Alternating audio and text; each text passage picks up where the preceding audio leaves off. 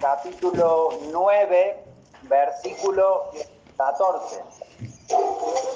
Mateo, capítulo 9, versículo 14. 14 al 17.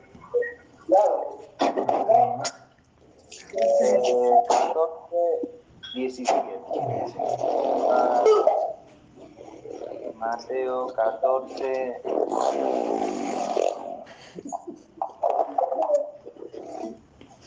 La moto? Mateo 14, en Mateo 9, perdón, del 14 al 17. Es un delirio. Bueno, antes vamos a orar para poder entregarle este momento al Señor. Eh, no lo hacemos con un acto religioso, sino entendiendo de cada vez que nosotros ponemos algo en las manos del Señor, el Señor eh, nos conduce a su espíritu y a partir de su espíritu nosotros lo podemos re- recibir en el nuestro. Así que le damos lugar, en este caso, al Señor y ponemos eh, esto en sus manos. Oramos. Padre, te damos gracias por esta tarde, te bendecimos y te honramos. Entendemos que nada de lo que nosotros podemos hacer en la tierra pudiera tener una, un conocimiento de ti nada. si tú no te harías visible, si tu espíritu eh, no fuese claro ante nosotros. Así que te pedimos auxilio, te pedimos que tú vengas a rescatarnos de esta condición pecaminosa que muchas veces nos lleva a pensar mal de las diferentes situaciones y que nos conduzcas a un pensamiento que sea divino, que venga un tiempo de metanoia, de cambio de la manera de pensar para que nosotros podamos recibirte y podamos entender cómo funciona tu reino. Padre, te damos gracias por esta tarde, te damos gracias por la vida y te damos gracias, bendito Dios, por todas aquellas cosas que no las vemos, pero están y están a nuestro favor. Ah, Te pedimos, bendito Dios, en este momento que traigas fuerza sobre Jimé, sobre Lauti, sobre su familia. En este momento te pedimos un socorro especial, Espíritu Santo, en esos lugares para que tú fortalezcas esas familias y puedas hacer que ellas puedan entender cómo funcionan tus tiempos. En el nombre del Señor Jesús. Amén. es bueno, padre.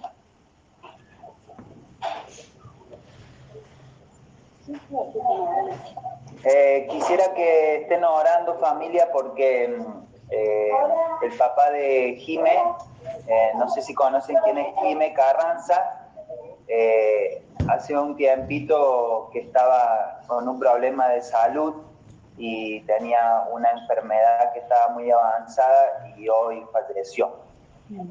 Así que les pido que estén orando por Jime, por Lauti, por su familia y que si alguien la- los conoce, que no dejen de mandarle un mensaje, de llamarlo y de mostrarle su cariño, sobre todo en los momentos de debilidad.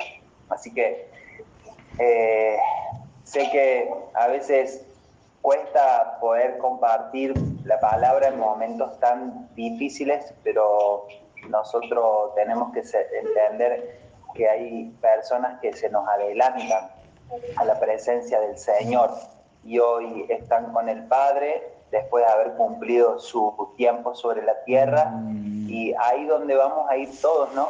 Donde, donde el Señor en este caso eh, nos espera.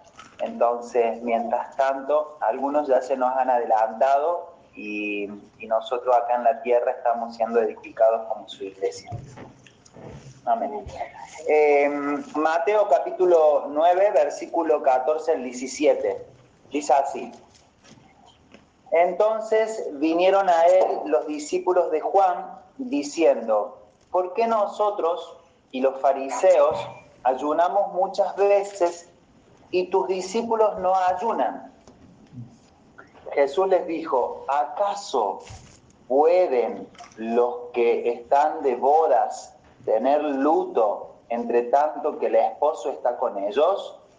Pero vendrán días cuando el esposo les será quitado y entonces ayunarán. Nadie pone remiendo de paño nuevo en vestido viejo, porque tal remiendo tira del vestido y se hace peor la rotura. Ni echan vino nuevo en odres viejos, de otra manera los odres se rompen y el vino se derrama y los odres se pierden. Pero echan el vino nuevo en odres nuevos y lo uno y lo otro se conservan juntamente. Muy bien. Y quiero que me acompañen a Lucas, capítulo 5, versículo 33 al 39. Lucas, capítulo 5, versículo 33 al 39. Recuerden que nosotros, y en qué nos estamos posando en estos días de los Zoom, en tener discipulados. ¿Qué significa discipular a alguien? Significa disciplinar, eh, formar, eh, permitir que Cristo siga creciendo en el corazón de la persona. Sin duda de que es mucho más fácil tirar una palabra y, y, que quede guardada en el corazón de las personas, pero el formar, discipular, el ayudar a que Cristo crezca es una tarea que genera en, en, nosotros ser perseverantes. Lo hemos hecho en toda la pandemia, en todo este tiempo de pandemia, y lo vamos a seguir haciendo porque consideramos el discipulado como un momento que no se negocia. ¿no? Nosotros no negociamos los discipulados, no negociamos la formación, porque entendemos que de ahí Dios prepara a los próximos santos que son apartados para la tarea. Muy bien. Eh, Lucas 5, 33 al 39. Dice, entonces ellos le dijeron, ¿por qué los discípulos de Juan ayunan muchas veces y hacen oraciones y asimismo los de los fariseos, pero los tuyos comen y beben? Él les dijo, ¿podéis acaso hacer que los que están de bodas ayunen entre tanto que el esposo está con ellos? Mas vendrán días cuando el esposo les será quitado. Entonces en aquellos días ayunarán. Les dijo también una parábola. Nadie corta un pedazo de vestido nuevo y lo pone en un vestido viejo, pues si lo hace no solamente rompe el nuevo, sino que el remiendo sacado de él no armoniza con el viejo. Y nadie echa vino nuevo en odres viejos, de otra manera el vino nuevo romperá los odres y derramará, y los odres se perderán. Mas el vino nuevo en odres nuevos se ha de echar, y lo uno y lo otro se conservan. Y ninguno que beba del añejo quiere eh, luego el nuevo porque dice el añejo es mejor. Muy bien, hemos visto que Cristo se presentó al pueblo como novio. Él dijo, ¿acaso pueden los compañeros del novio tener luto mientras el novio está con ellos? En su respuesta vemos varios aspectos. Primero, Él es el novio. Y segundo, el novio está con nosotros. ¿Se acuerdan de que el martes estuvimos trabajando un poquito de que Cristo es contrario a la religión? Tenía que ver con un aspecto de Cristo como persona. Y, Cristo nació fuera de la religión. Eh, Cristo creció fuera de la religión. Cristo tenía que ver con un aspecto que no estaba dentro de la religión, inclusive nosotros estamos fuera de la religión, pero muchas veces se nos mezcla y nosotros no nos quedamos como presos y ahí comienzan a, a, a ser, en este caso, mezclado un poco lo, lo, del vino nuevo con el odre viejo. Entonces eh, necesitamos como separar las partes y en este caso estamos hablando del novio. Nosotros debemos recordar que en el primer capítulo de Mateo dice que Cristo fue llamado Emanuel, que significa Dios con nosotros. Me gusta mucho esta expresión con nosotros. ¿Por qué? Porque esto significa que tenemos ciertas doctrinas y enseñanzas, eh, eh, que no tenemos ciertas doctrinas ni enseñanzas, ni que nosotros observamos ritos o normas.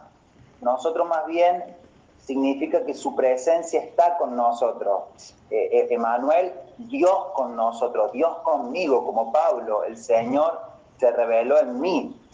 Entonces, entender que el novio, Cristo, está con nosotros y sin su presencia, todo esto es simplemente religioso. ¿Qué quiere decir religioso?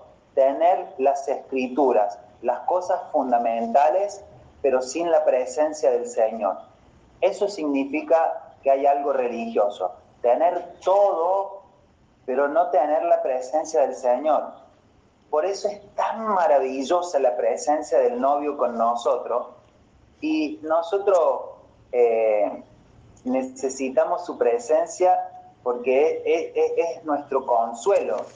Necesitamos vida porque Él es nuestra vida. Necesitamos algo más si Él es el consuelo, si es la vida. Eh, todo está, en este caso, em, como supeditado a su presencia, a que está conmigo el novio. ¿Qué más puedo necesitar? Entonces, eh, vemos nosotros no tan solo que Él es nuestro consuelo, vemos que Él es nuestra vida, pero también vemos otros aspectos que están implícitos en la palabra y tiene que ver que eh, el novio está para que nosotros le disfrutemos. Mm. ¿Cómo sabemos esto? Porque Él dice en la palabra, ¿acaso pueden los compañeros del novio tener luto? La respuesta en este caso es obvia. Eh, debemos estar gozosos porque en la presencia del novio de Cristo, nosotros no podemos tener otra actitud. Por eso, cuando nosotros observamos muchas cosas que la religión nos pone, comenzamos como a trabarnos.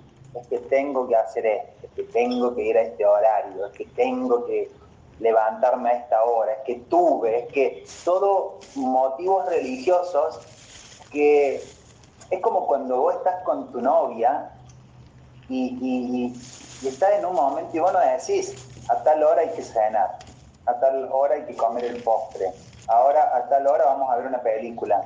Vos estás pasando el tiempo con, el, con tu novia o con tu novio, en este caso, y estás disfrutando y tenés la actitud correcta para estar con tu novia o con tu novio, pero no hay eh, ciertas características de tenés que hacer algo para sentirte bien con tu novia o en este caso con tu esposa.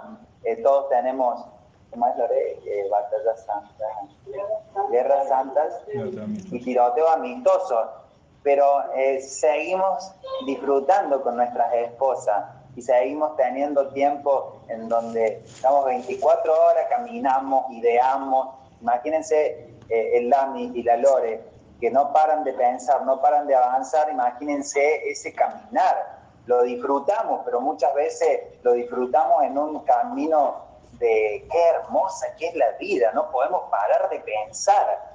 Bueno, nadie pudiera estar de luto cuando el novio está en este caso. Por eso la declaración del Señor no para ahí, sino que va mucho más allá y es mucho más profunda. Por eso él usa varias parábolas para indicar algo práctico. Primero, él afirma que nadie pone remiendo de paño nuevo en un vestido viejo. Y luego, esto es espectacular porque Dios te puede llegar a decir, no quiero que tu filosofía, no quiero que tus costumbres, que tus tradiciones estén mezcladas con la presencia del Señor. Quiero más bien que estés vaciada, vaciado, y que la presencia del Espíritu Santo inunde. Entonces recién hablamos con Mariel de los procesos de quebrantamiento, cuando el Señor te lleva a vaciarte por completo, pero es, en ese momento no es una buena noticia, ¿no? Pero, pero es una buena noticia según de dónde nosotros lo veamos, porque en medio de la situación vos decís, ay Señor, por favor, proveeme porque no tengo para comer.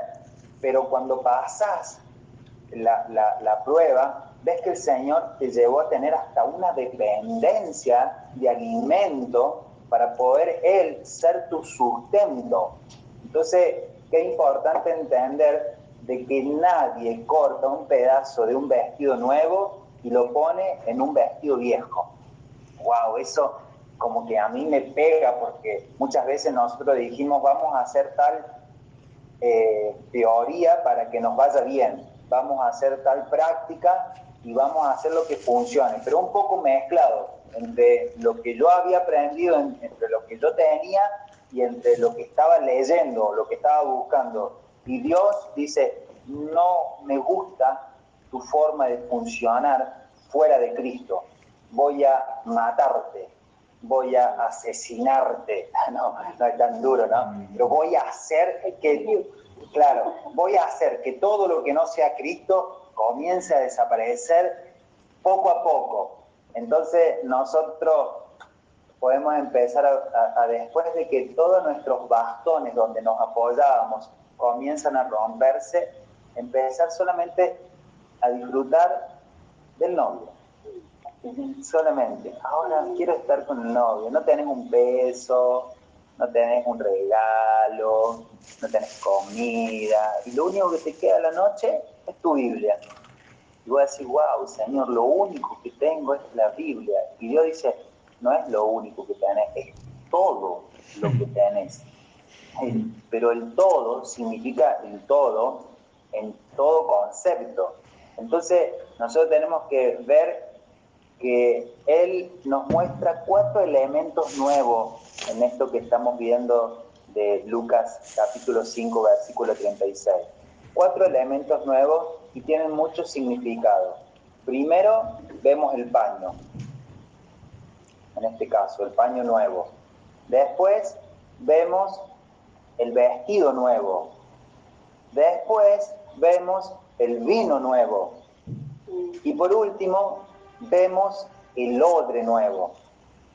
Entonces tenemos el novio y cuatro elementos que los vamos a describir en, esta, en este discipulado.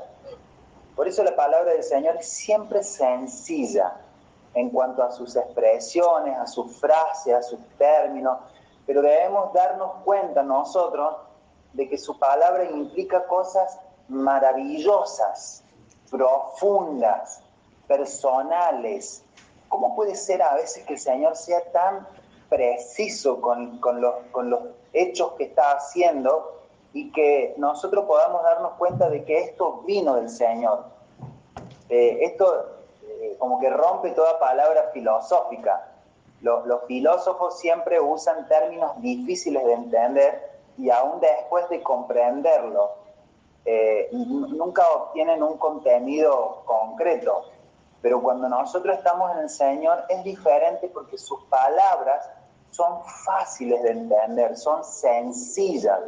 Por eso sabemos que el paño nuevo, el vestido nuevo, el vino nuevo, y, un odre nuevo, en este caso, son palabras profundas, sencillas y llenas de significado.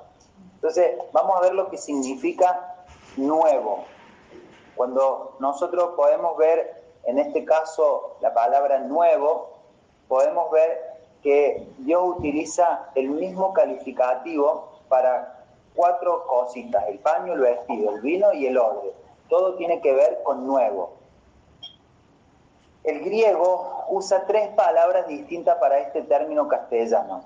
El adjetivo, nuevo, que califica el término paño, significa no tratado, no procesado. En este pasaje, algunas versiones traducen la palabra nuevo como no encogido, esto se refiere a un paño que no ha sido usado, que aún no ha sido procesado. Este es el significado del adjetivo nuevo, el cual califica a paño. Algo no tratado, algo no procesado, algo que no ha estado encogido. Sin embargo, el adjetivo nuevo que califica los términos vestido y odre significa nuevo en naturaleza, nuevo en naturaleza. Lo que se refiere vestido y odre es nuevo en naturaleza. Es decir, que en su esencia y naturaleza, el vestido y el odre son nuevos. Y finalmente el cuarto el adjetivo nuevo que califica el sustantivo vino significa nuevo en cuanto al tiempo. Esto alude al vino acabado de preparar. Entonces, en resumen, el paño nuevo es un paño que no ha sido tratado ni procesado. El vestido nuevo y el odre son materiales esencialmente nuevos en su naturaleza. Y el nuevo vino es algo recién producido. Te lo repito, paño nuevo, algo no tratado ni procesado. Vestido y odre, materiales nuevos en su naturaleza. Y el vino nuevo es algo recién producido. Que el Señor como que eh, pega hacia nuestro espíritu el significado de la palabra nuevo con respecto a estos cuatro sustantivos. Muy bien. El vestido nuevo, ¿por qué el Señor, en este caso, después de revelarnos el novio, menciona estos cuatro elementos? El paño, el vestido, el vino y el odre. Si nosotros queremos entender lo que él quiere decir, vamos a tener que profundizar más en esta palabra. El Señor dice que el novio está con nosotros. Ahora, ¿nosotros merecemos la presencia de Dios? A los ojos de Dios, nosotros merecemos al novio dignamente ahora nosotros nos estamos viendo con una Biblia, cambiadito, con olor a perfume, pero cuando nosotros llegamos a Cristo, realmente podíamos estar cara a cara y poder disfrutar del novio. En muchos casos no. En muchos casos teníamos olor, en muchos casos teníamos historia, en muchos casos nuestro corazón no estaba limpio delante de la presencia del Señor. Es decir, tenemos que ser sinceros con el Padre. Cuando nosotros, Dios nos encontró en el camino, estábamos llenas de cosas que, ahora me da vergüenza a mí mirarme para, para atrás. Entonces, todo lo que nosotros tenemos y todo lo que nosotros somos no nos hace, en este caso, merecedores de la presencia del Señor. Quiero que lo sepan, no, no, no se olviden, no se equivoquen nosotros no somos merecedores de la presencia del Señor. Ahora, si queremos disfrutar de su presencia, debemos saber que tenemos que cumplir ciertos requisitos. Requerimos estar, en este caso, eh, en cierta condición, en cierta situación. Lo que nosotros somos por nacimiento y por naturaleza y lo que podemos hacer y obtener, en este caso, no nos hace aceptos de la presencia del novio.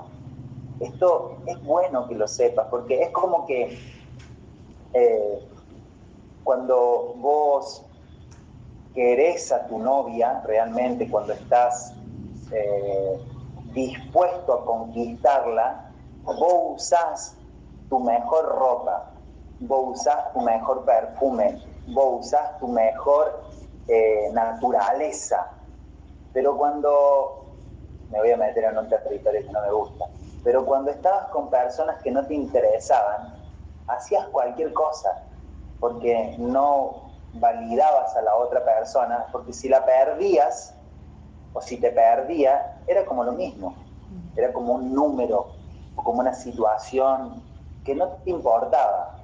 Ahora, cuando hoy nos presentamos delante de Dios y el novio se presenta delante nuestro, no nos alcanza con la vieja naturaleza pecaminosa. Hoy es cuando somos procesados hasta los tuétanos, porque eh, el, novio, que es Cristo, eh, quiere una novia santa, hermosa. Entonces, supongamos en este caso que Dios en este momento se apareciera ¿qué haría usted? ¿Qué, piensan? ¿Qué, es lo que haría? Dios es un Dios santo, es un Dios justo, y este Dios es el novio.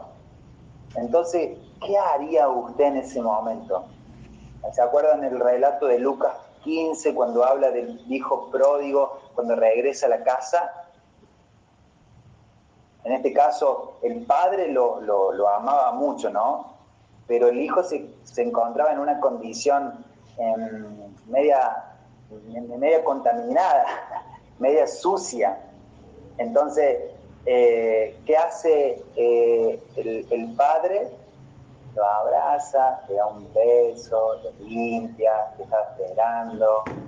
Entonces, la condición del hijo delante del padre era indigna. Entonces, ¿qué hace el padre? Manda a su siervo, busca el mejor vestido y que él se pueda vestir como hijo, para que él sea un hijo digno de su presencia. Mm. Entonces, el novio es el propio Dios. ¿Cómo podemos nosotros, los pecadores, disfrutar de la presencia del Rey con una condición pecaminosa? Mm. ¿Cómo, cómo, podemos nosotros, si, eh, si no entendemos que esto necesita de una limpieza total? Por eso Mateo 9, donde el Señor comía con pecadores y, publicanos, y Él eh, muestra, ustedes no son dignos de, de que coman conmigo, pero yo quiero comer con ustedes. Ustedes no son aptos, pero ustedes necesitan que yo los cubra con mi presencia para que ustedes puedan estar sentados comiendo con el rey. Por eso nosotros necesitamos en este caso eh, que se nos revele con quién estamos. Estamos con el novio. Tenemos un vestido nuevo. Y cuando nosotros nos ponemos un vestido nuevo, somos dignos de su presencia. Mm. Cuando el hijo pródigo fue vestido con el mejor vestido, pudo estar en la presencia del Padre. El mejor vestido te hace apto para disfrutar de la presencia del papá los pecadores, los publicanos nosotros, debemos ser vestidos todos los días con un vestido nuevo para ser, en este caso, dignos de la presencia del novio. Wow, yo, yo amo a, Lore profundamente y, y trato siempre de estar lo más gustoso para ella. De hecho, esta cuarentena no me está jugando una buena pasada con la panza, por eso he tratado de salir a correr y he hecho hasta 21 kilómetros. En fin, trato de ser un novio para mi esposa. Entonces, poder entender de que eh, si queremos disfrutar el novio, vamos a tener que vestirnos con el mejor vestido. Número dos, el vino nuevo. Em, si uno fuera el hijo pródigo, estaría un poco preocupado porque aún después de tener el mejor vestido, diríamos, oh papá, el mejor vestido te satisface, pero no me satisface a mí, porque todavía tengo hambre. Ahora mi condición exterior, vos me ves, este vestido está hermoso, ahora esto concuerda con vos, no, no, vos me ves y me ves bien. Está bien esto, no, no, está mal, pero yo sigo con hambre. Decidí volver no por el vestido, sino por un alimento. Entonces cuando en este caso uno puede llegar a estar en tierras eh, lejanas o está totalmente alejado del Señor, eh, como lo decía ahí eh, en, Lucas 15, eh, los desperdicios que comían los cerdos era nuestra comida. Pero cuando uno decide regresar a la casa, no tan solo decide para recibir un vestido, sino para comer comida verdadera. Por eso el vestido, lógicamente que le satisface al Padre, ¿no es cierto? Pero también el hombre necesita ser satisfecho.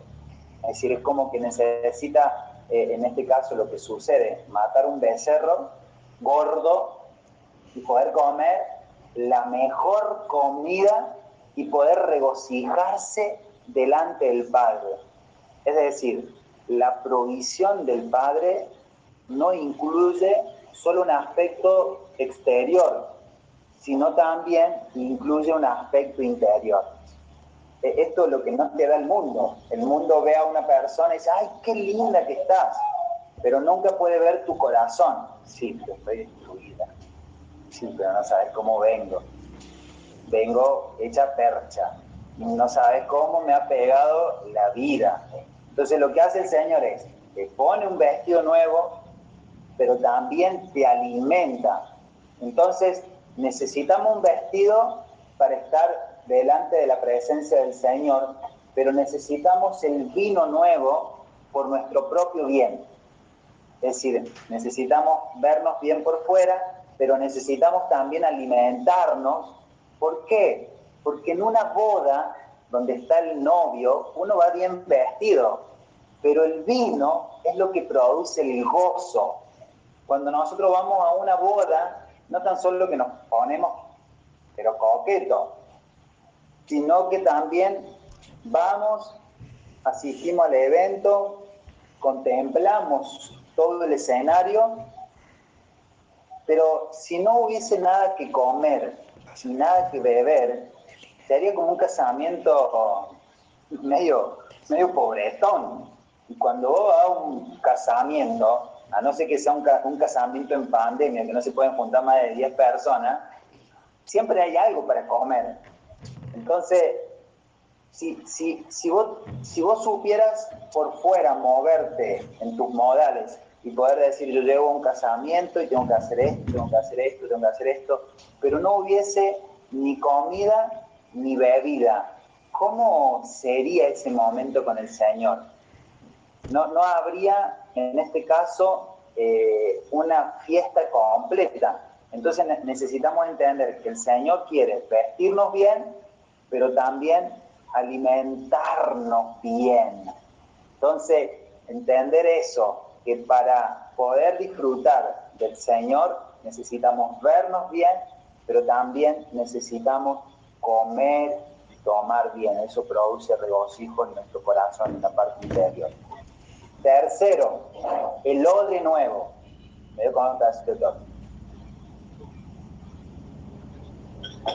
El odre nuevo. Muy bien.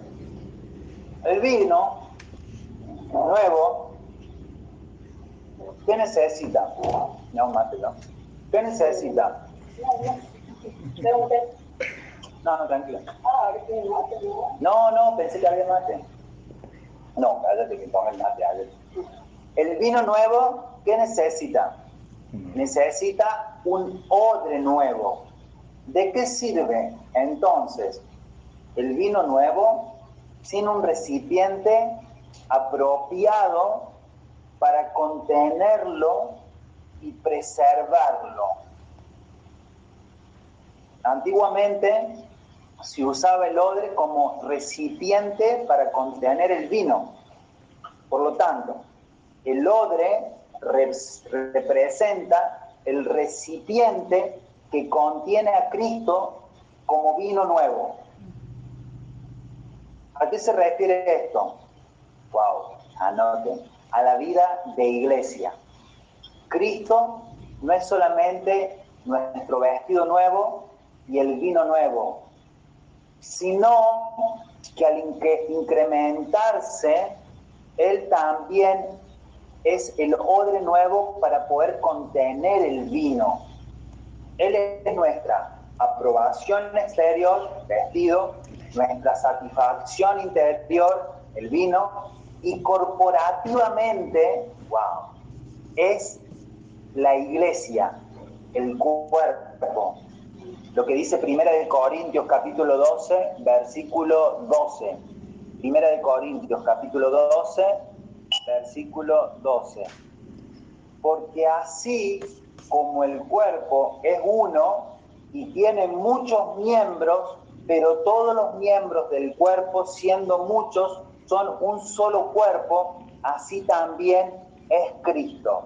Es decir, el odre nuevo es el Cristo corporativamente hablando, en este caso la iglesia, el cuerpo, que es el que es capaz de contener todo el vino. Este tema está espectacular, a mí me encanta porque esto nos hace dejar de ser individuales. Y esto es uno de los de donde más Dios nos ha pegado en este tiempo, ser individualista. El Cristo lo es todo. El novio, el vestido, el vino, pero también si yo tuviese el vino, que es la presencia del Señor, el regocijo del Señor, y no tuviese un recipiente corporativo donde contenerlo y donde disfrutarlo, ¿dónde se, se, vertería el, el, vino? ¿Dónde, ¿Dónde caería? Entonces, qué importante es entender que la iglesia es eh, el cuerpo donde la manifestación del Espíritu Santo se hace visible. Este es el Cristo agrandado, es decir, el Cristo, el odre nuevo. Y uno no puede echar la presencia del Espíritu Santo en una religión. Esto es sumamente profundo y se nos tiene que revelar. La, iglesia, por, eso dice que es la novia, por eso dice que la, iglesia es el lugar donde el Señor eh, la va a venir a buscar, porque se refiere que todo lo que tiene va a ser puesto en, en el cuerpo. Muy bien, y cuarto, cuarto, el paño nuevo. El paño nuevo. Abarcamos tres elementos nuevos, pero no hemos hablado mucho del paño. ¿Qué significa este paño? Sabemos que el Señor Jesús era Dios. Un día Él se encarnó como hombre en esta tierra. Desde su encarnación hasta su crucifixión pasaron 33 años y medio, en los cuales, en este caso, él llevó un vivir humano, se hizo hombre, vino a la tierra, vivió como nosotros. En aquel tiempo, él era el paño nuevo. En este caso, eh, el hombre eh, no lo había tocado todavía, ni Dios lo había tocado. Ahora, el Cristo encarnado, desde su nacimiento hasta su crucifixión, era un paño nuevo. Este Cristo era verdaderamente maravilloso, pero no era apropiado para cubrirnos consigo mismo. ¿Por qué? Porque era un simple pedazo de paño nuevo que no se podía usar como vestidura. ¿Qué pasaba o qué tenía que pasar? Primero, tenía que ser cortado, cocido y elaborado. ¿Cuándo se cumplió todo esto? En la cruz. En la cruz, Cristo fue procesado. Él fue crucificado y fue sepultado. Y en ese, en ese momento, Él fue tratado duramente, en este caso, por el hombre y más todavía por Dios. Después de este acto, ¿qué pasó con Cristo? Resucitó y ahora, en resurrección, Él es el vestido nuevo. ¡Wow! Tremenda revelación del Señor. ¿Cuándo es el vestido nuevo? Luego de haber sido procesado, en este caso, después de él haber sido el hombre durante 33 años y medio. Entonces, ¿qué es, si alguien te pregunta, qué es el paño nuevo? Es el Cristo resucitado. Ese es el vestido nuevo. Antes de su crucifixión, él era un simple pedazo de paño, pero una vez resucitado, él fue hecho un vestido nuevo para que nosotros lo llevemos como nuestras vestidas wow, me rompe la cabeza a mí. Este tema, estudiarlo, eh, aprenderlo, enseñarlo, no, son doctrinas, son manifestaciones de principios que el Señor dejó en la palabra para que nosotros podamos caminar con una revelación. Entonces, eh, nosotros podemos ver que primero tenemos que ponernos el vestido nuevo y beber el vino nuevo. No, no, no presentarnos ante la vida con enseñanzas y doctrinas.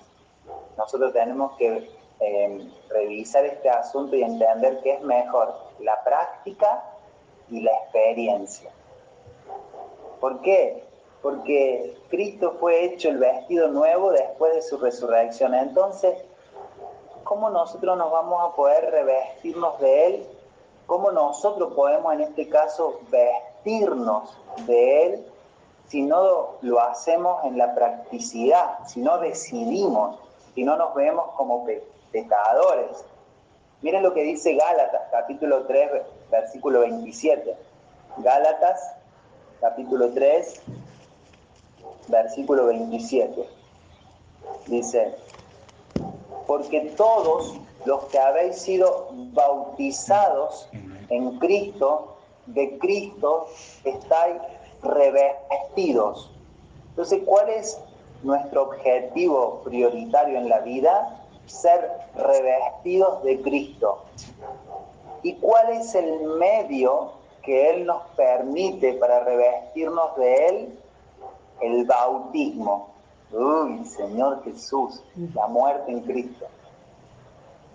La manera que tenemos de revestirnos de Cristo consiste en ser bautizados en Él. Ahora, ya termino. Yo sé que, que, estoy pegando duro y van a quedar ustedes diciendo, Señor Jesús, que se revele el vestido, el vino, ya no sé si estoy en una fiesta, en un bautismo, en un casamiento, el Dami me llevó por todos lados, Señor, que se me revele. Pero la revelación del Señor, siempre decimos con Lore, que no es un gatito que hace miau, sino es un león que te ruge y te deja los pelos como Alan Jiménez, para arriba, así, medio como quemado y uno puede decir, ay Señor, yo venía a buscar una palabrita del Señor y el Señor me dejó patas para arriba. Voy a, voy a tirar una antigua. Me dejó como eh, la revista de Condorito. Uy, qué antiguo. Cuando un chiste no era bueno así o cuando pasaba algo, vos veías la última parte de este decía plop, caía para atrás y se veían las patitas levantadas a no ser si alguno conoce lo que es condorito, ya, ya creo, ya, ya ni condorito ni mafalda, creo que ya no se usa más condorito y mafalda, bueno, en fin, pero quedaba para atrás. Algunos se ríen y son más grandes que yo, lo veo por ahí la familia Galeano, no se hagan los jovencitos, te estoy viendo bien, estoy pititas acá, no te me hagas el loco, en fin. Terminamos con esto. Em, ¿Cómo podemos ser bautizados en Cristo? Todo lo que nosotros vemos eh, están en las doctrinas, pero nosotros necesitamos algo más práctico. ¿Por qué? Porque hemos visto que después de la resurrección, Cristo fue hecho el vestido nuevo. Muy bien, hasta ahí estamos bien. Cristo fue hecho el vestido nuevo. Pero la Biblia y esto es lo más hermoso que nosotros podemos recibir en este día, también nos dice en Primera de Corintios capítulo 15 versículo 45 algo espectacular. Quiero que lo anotes. Primera de Corintios, Primera de Corintios, eh, Primera de Corintios, capítulo 15, versículo 45. Dice así, así también está escrito, fue el primer hombre, Adán, alma viviente, y el postrer Adán, Cristo, espíritu. ¿qué significa? Si vos estás leyendo la Biblia y lo lees de pasada esto, vas a decir, wow, mira vos, qué lindo versículo, pumba. Pero Cristo fue espíritu vivificante. ¿Qué significó, Dami, que fue espíritu vivificante? Nuestro espíritu, antes de que lo recibiéramos a Él en nuestro corazón, dice que estaba muerto. Si Jesús o si Cristo, en este caso, no sería espíritu vivificante, nuestro espíritu nunca hubiese podido resucitar y nosotros todavía seguiríamos como alma y carne, destinado a vivir, eh, en este caso, en el pecado. Entonces, cuando Cristo vino, la buena noticia, la mejor noticia, es que Él vivificó el espíritu que estaba dentro nuestro, que estaba muerto. Ahora, si Cristo no fuera el espíritu, ¿cómo podríamos ser bautizados en Él? ¿Por qué podemos ser bautizados en Cristo? Podemos ser bautizados en Cristo debido a que Cristo fue hecho el Espíritu. No sé si me van a entender pero podemos ser bautizados en Él porque Cristo ahora habita en mí. El Cristo que ustedes vieron que vivió durante 33 años y medio, ahora vive en mí, vive en vos. Entonces, ese Cristo al ser crucificado, sepultado y resucitado, qué hermoso que es. Hmm. Cristo llega a ser el neuma, el neuma, el aliento, el soplo de Dios que sopla así sobre tu espíritu y en ese momento lo que estaba muerto comienza a tener vida. Eso es el de tu interior, en este caso, al ser el aliento, vamos a poder entender con más claridad. Dios sopló vida sobre nuestro interior. Él, en este caso, está eh, desde adentro. Cristo, en este caso, a través de la resurrección, fue hecho el espíritu vivificante. Y juntamente con Cristo, todo está incluido por eso, en este caso, todo lo que se halla en Cristo, ya Él lo ha realizado. Por eso nosotros podemos ser bautizados justamente con Cristo. No sé si me entendieron. Yo calculo que sí. Por fe, declaro que ustedes me entendieron. Ahora, el Espíritu es el Cristo que todo lo incluye y este Cristo como espíritu, entonces como nosotros podemos ver, este vestido es el espíritu. Fuimos bautizados, está dentro nuestro, así como fuimos vestidos. Esto es, es muy importante, ¿por qué? Porque cuando vos entendés que Dios sopló aliento de vida, es como el neumático, vos, vos le pones aire. Ahora, el aire no lo ves, pero vos sabes como que por fe que está dentro del neumático porque se infló. Yo no te puedo ver si vos tenés a Cristo no, pero lo que vos estás haciendo, los frutos del Espíritu, me demuestran de que hay un aliento de vida que es totalmente diferente a lo que antes había en vos. Esto, esto es lo que se te comienza a revelar, que no se trata de la religión, se trata de la vida de tu espíritu, no se trata de lo que vos estás teniendo fuera, sino que se trata de una eh, situación interna, de algo interior. No se olviden de lo que, que de lo que estamos hablando es Cristo está fuera de la religión y este asunto de disfrutar al novio, el vestido, el vino, el odre, tiene que ver todo con un componente interno. Entonces, ¿por qué la gente a veces se frustra y por qué hoy por hoy hay tantas iglesias que están en crisis? Porque no se juntan, porque no se tocan, porque no se ven, porque no cantan, porque no está la silla. Pero si Cristo es un espíritu vivificante, tendrías que saltar en una pata, wow. Yo, por más que no nos podamos juntar por este tema de la pandemia, pero Cristo está en mí, te adoro, te, te, busco, quiero comerte, quiero disfrutarte. Este espíritu todo inclusivo, este espíritu que todo lo tiene, termina siendo más importante de, que tengo que ir a un lugar. El, el neuma, el aliento de Dios, te permite, en este caso, poder recibir la vida de Dios. Si a vos se te revela esto, vas a ser una persona gozosa. O cuando pases por situaciones difíciles vas a entender, wow, pasé por esta situación difícil, yo estoy entendiendo en este caso que esto es parte del proceso, yo no estoy limitando el poder de Dios, pero no estoy eh, haciendo algo externamente, sino que todo tiene que ver con un acto interno. Entonces, hay gente que necesita un control, necesita que vos lo dirijas, que vos le digas lo que tiene que hacer, que vos, lo, que vos le pongas, en este caso, un horario. Pero los hijos de Dios son guiados por el Espíritu Santo.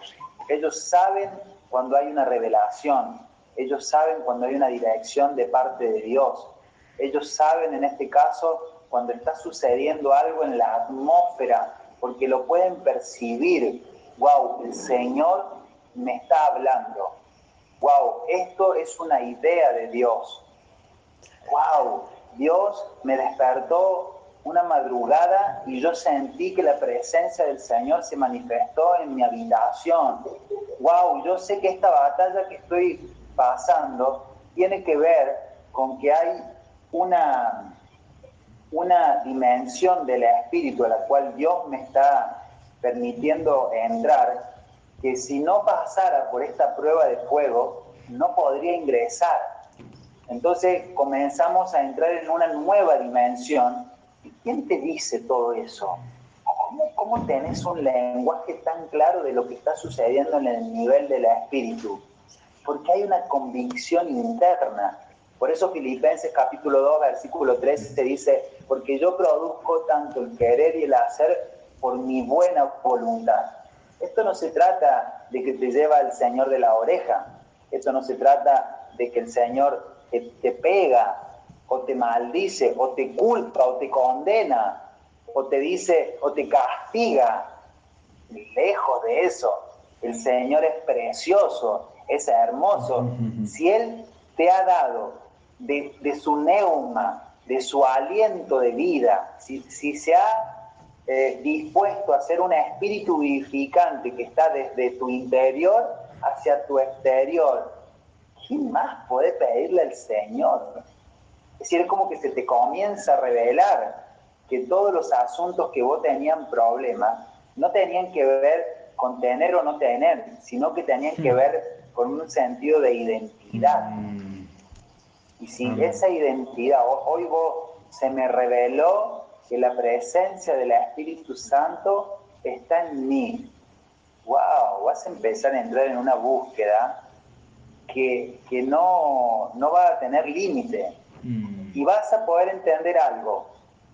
Fíjense que hay como un patrón conductual en muchas familias en el cual sucede algo yo he estado orando específicamente por ciertas personas por largo tiempo y no pasaba nada, no pasaba nada, no pasaba nada. Hasta que un momento, ¡boom! Hiroshima. Explota la bomba atómica y cuando explota la bomba atómica empezamos a ver el verdadero corazón de las personas. Y uno ahí dice, bueno, ¿qué hago ahora? ¿De qué me visto? Y el Señor dice, eh, ahora quiero que manifiestes la presencia mía en medio de esa catástrofe. ¡Wow! Y uno comienza primero a limpiarse porque está salpicado hasta la, hasta la frente, ¿no? Salpicado de todo, de todo el excremento, de toda la, sangre, eh, hay olor feo, y en medio de ese lugar uno comienza a poder primero hacer como una limpieza. Viene el hijo pródigo, está todo sucio, entonces comienza a lavarlo, comienza a ponerle un vestido nuevo y comienza un proceso. Ahora, este hecho particular, cuando sucede, no se asusten, no, no se asusten cuando explote Hiroshima, no, no se asusten cuando el hijo pródigo vuelva a la casa del padre, y no esperen de que el hijo pródigo venga con traje y corbata. No, no va a venir así el hijo pródigo. No, no, no. Cuando viene de nuevo el Señor, viene sucio, arruinado, flaco, prácticamente desahuciado, depresivo, triste. Pero ese es el momento en donde la presencia del Espíritu Santo comienza a obrar. ¿Por qué le digo esto? Porque vamos a trabajar en escenarios que no son lo que dicen los libros, sino son lo que realmente son.